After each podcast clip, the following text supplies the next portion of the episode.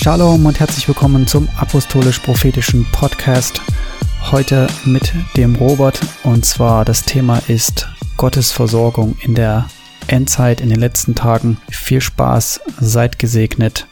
Das heutige Thema ist Gottes übernatürliche Versorgung in der Endzeit. Wir haben ja schon das angerissen, dass wir äh, denken, in der Endzeit zu leben und äh, dass äh, die Zeichen, dass Jesus bald wiederkommt, äh, eigentlich für alle, die sie sehen wollen, eindeutig sind.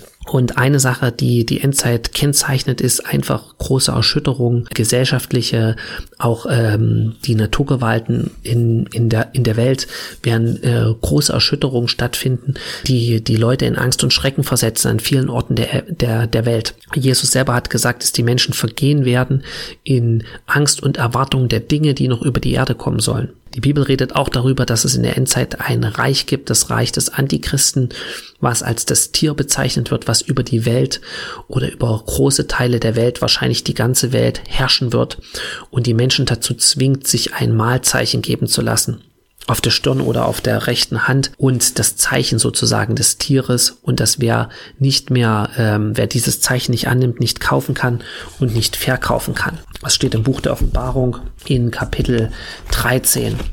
Genau, Vers 16.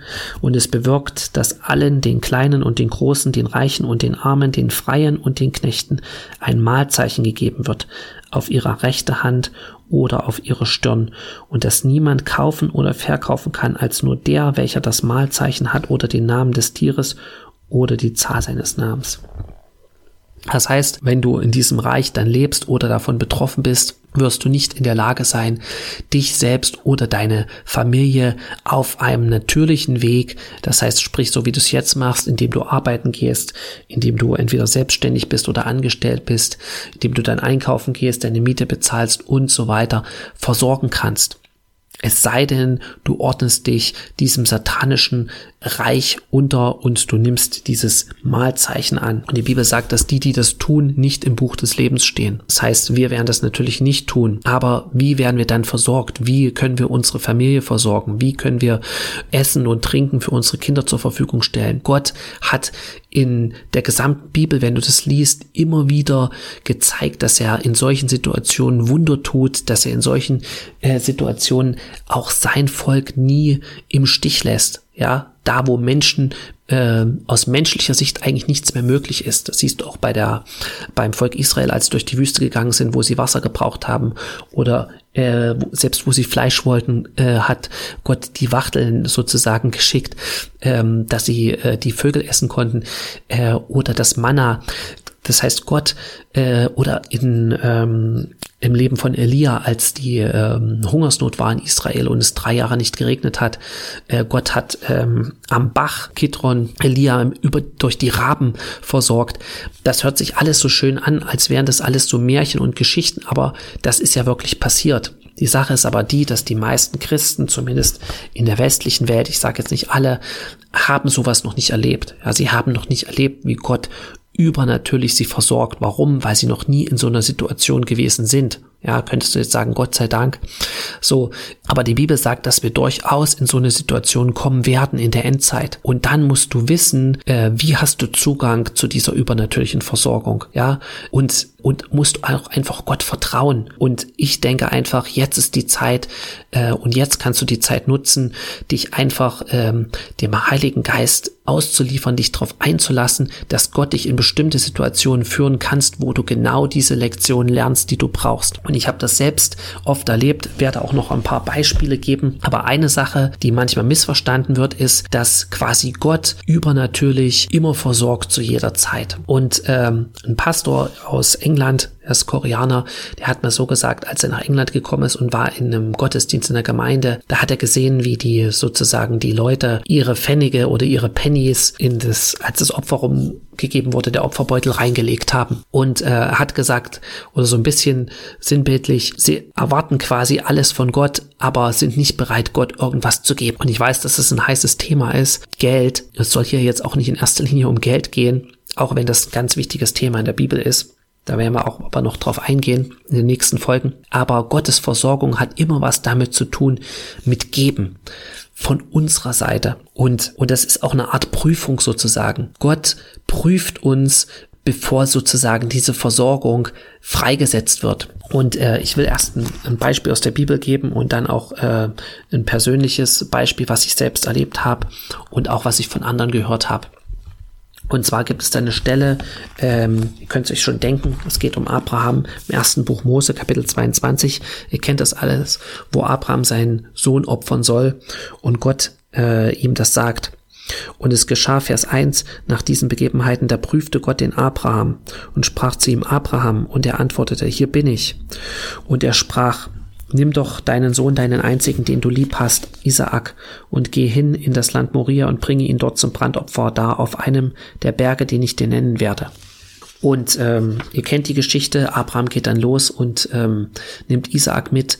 Äh, Isaak merkt irgendwie, dass was nicht stimmt, ähm, dass hier gar kein äh, Brandopfer da ist, nur das Holz und äh, so weiter und alles zum Feuer machen. Und äh, Abraham legt ihn dann, bindet ihn fest, legt ihn auf den Altar und, äh, und gerade in dem Moment, als er sozusagen ihn opfern möchte, äh, ruft äh, der Engel des Herrn äh, vom Himmel. Äh, Vers 10. Und Abraham streckte seine Hand aus und fasste das Messer, um seinen Sohn zu schlachten. Da rief ihm der Engel des Herrn vom Himmel her zu und sprach, Abraham, Abraham. Und er antwortete, hier bin ich. Er sprach, lege deine Hand nicht an den Knaben und tue ihm gar nichts, denn nun weiß ich, dass du Gott fürchtest, weil du deinen einzigen Sohn nicht verschont hast, um meinetwillen. Da erhob Abraham seine Augen und schaute, und siehe, da war hinter ihm ein Witter, der sich mit seinen Hörnern im Gestrüpp verfangen hatte. Und Abraham ging hin und nahm den Witter und brachte ihn als Brandopfer dar anstelle seines Sohnes. Bevor ich weiterlese, will ich kurz noch was dazu sagen, weil Abraham oder diese, diese, das, was hier passiert ist, das wird auch im Islam gefeiert. Das ist eins der größten Feste, das Opferfest, wo daran gedacht wird, dass Abraham seinen Sohn sozusagen Gott äh, opfern wollte. Und äh, eins möchte ich hier dazu sagen, Gott wollte nie, dass Abraham Isaak opfert, weil Isaak war ja der Sohn der Verheißung. Oder selbst wenn er nicht der Sohn der Verheißung gewesen wäre, Gott hätte auch nicht gewollt, dass, dass Abraham Ismael opfert. Gott wollte nie Menschenopfer. Ja, das ist, gibt's in manchen Religionen, das sieht man ja, das ist äh, auch in der Vergangenheit gab es das, äh, das ist dämonisch. Gott, Gott ist kein Gott, der Menschenopfer will. So, aber Gott hat äh, Abraham hier geprüft. Er hat ihn geprüft und ähm, das ist ganz wichtig. Ich lese nochmal Vers äh, 14. Und Abraham nannte den Ort, der Herr oder Jahwe wird dafür sorgen, so dass man noch heute sagt, auf dem Berg wird der Herr dafür sorgen. Und äh, im Englischen heißt es, And Abraham called the name of that place Jehovah Jireh, as it is said to this day, in the mount of the Lord it shall be seen. Und Abraham nannte den Ort äh, Jehova oder Jahwe Jireh. Das heißt, der Herr wird ersehen oder sich darum kümmern, könnte man das auch so übersetzen. Das ist hebräische Wort so wie es zum heutigen Tag genannt ist, auf diesem Berg des Herrn wird er danach sehen oder dafür sorgen. Das heißt, es ist ein bestimmter Ort, wo Gott seine übernatürliche Versorgung gibt, wo Gott Wunder tut und übernatürlich zeigt, dass er alles zur Verfügung stellt, wenn wir in seinem Willen sind. Und ähm, das ist dieser Ort, an dem Abraham war. Was ist das für ein Ort? Äh, das ist erstmal ein Ort, wo, wo, wo Gott ihn geprüft hat. Und es ist ein Ort, wo Abraham, das, was wir eigentlich oft nicht machen, wo Abraham nichts zurückgehalten hat. Ja, er hat nichts zurückgehalten. Abraham hat, hat das Kostbarste, was er hatte, nicht vor Gott zurückgehalten. Und ähm, Gott prüft jeden von uns auf eine andere Art und Weise. Aber das habe ich schon ganz oft erlebt, bevor Gott ein ganz großes Wunder tut, bevor Gott äh, dich aus großer Not sozusagen rausholt, prüft er dich. Er prüft dich an einer ganz bestimmten Stelle. Und ich möchte dafür ein Beispiel geben, ähm, was mein Vater erlebt hat. Ähm, er hat äh, eine Arbeit gehabt und ähm, befristeten Vertrag und äh, der Arbeitgeber hat zu ihm gesagt, er soll äh, sozusagen lügen und ähm, ähm, rumtricksen sozusagen, um äh, Fördergelder zu bekommen.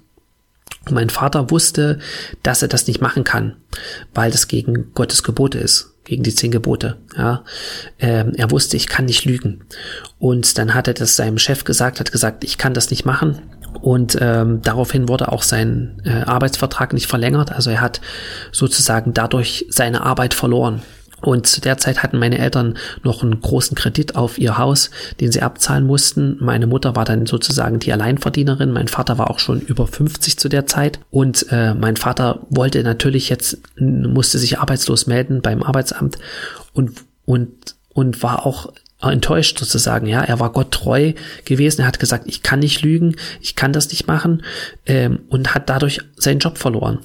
Und dann hat er gebetet und hat gebetet Gott gebeten, dass Gott wirklich den Job, den er für ihn hat, dass, dass, dass das Zeichen sein soll, dass, dass, ähm, dass die Leute ihn kontaktieren, für die er arbeiten soll. Und meine Mutter hat natürlich gesagt, äh, das kann auch nicht wahr sein. Du bist über 50. Äh, wer wird denn dich noch kontaktieren? Wer will denn das überhaupt, dass du für ihn, äh, dass du äh, für ihn arbeitest, äh, für, für jemanden? Niemand wird dich kontaktieren. Und die haben wahrscheinlich auch einen Konflikt deswegen gehabt. Mein Vater hat auch gebetet, ich, äh, Gott, bitte mach, dass ich auch noch ein bisschen mehr als meine Frau verdiene. Jedenfalls das Resultat war, dass das Arbeitsamt meinen Vater selbst kontaktiert hat, weil die haben ja sein Profil gehabt und sein musste sich arbeitslos melden und gesagt, äh, wir möchten gerne, dass Sie für uns arbeiten. Schicken Sie uns mal Ihre Bewerbungsunterlagen. Wir haben Interesse an Ihnen. Und dann hat er angefangen für das äh, Arbeitsamt äh, zu arbeiten und hat am Anfang auch, äh, ich weiß nicht, 20 Euro mehr verdient als meine Mutter und später ähm, sehr viel mehr als meine Mutter. Natürlich wäre es ein leichtes gewesen, äh, die Entscheidung zu treffen, Gott treu zu sein und nicht zu lügen und nicht rumzutricksen in der vorhergehenden Arbeit, wenn Gott ihm gleich gesagt hat, hätte, weißt du was, du bist mir treu, du äh, lügst nicht, du betrügst nicht, Du wirst dann zwar kurz die Arbeit verlieren, wirst ganz kurz arbeitslos sein und dann kriegst du eine viel bessere Arbeit, die besser bezahlt ist, die sicherer ist und wo du dann unbefristet bist, äh, quasi bis, bis zu deiner Rente. Gott wusste das natürlich, ja.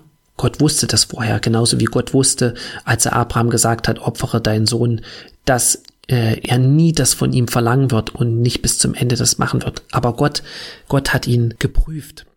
Und ähm, und um zu sehen, was in seinem Herzen ist.